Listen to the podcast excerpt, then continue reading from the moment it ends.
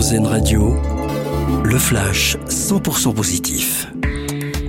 Bonjour à tous, les Français de plus en plus en bonne santé. Selon la direction des études et des statistiques, à 65 ans, un homme peut espérer vivre encore 11 ans sans être limité dans les activités de la vie quotidienne et 12 ans pour une femme. Elisabeth Borne, favorable à un plan d'investissement de 100 milliards d'euros pour le ferroviaire. La première ministre doit annoncer aujourd'hui un plan de modernisation pour remettre le réseau sur de bonnes rails d'ici 2040.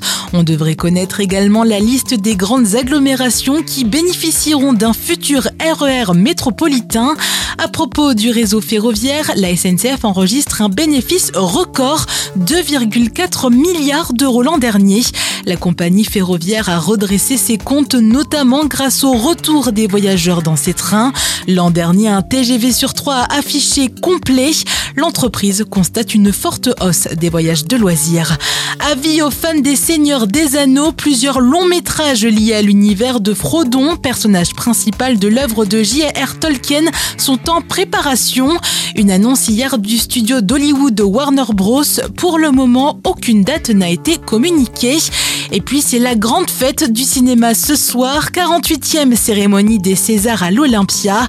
Elle sera présidée par l'acteur Tar Raïm et animée par neuf acteurs et actrices.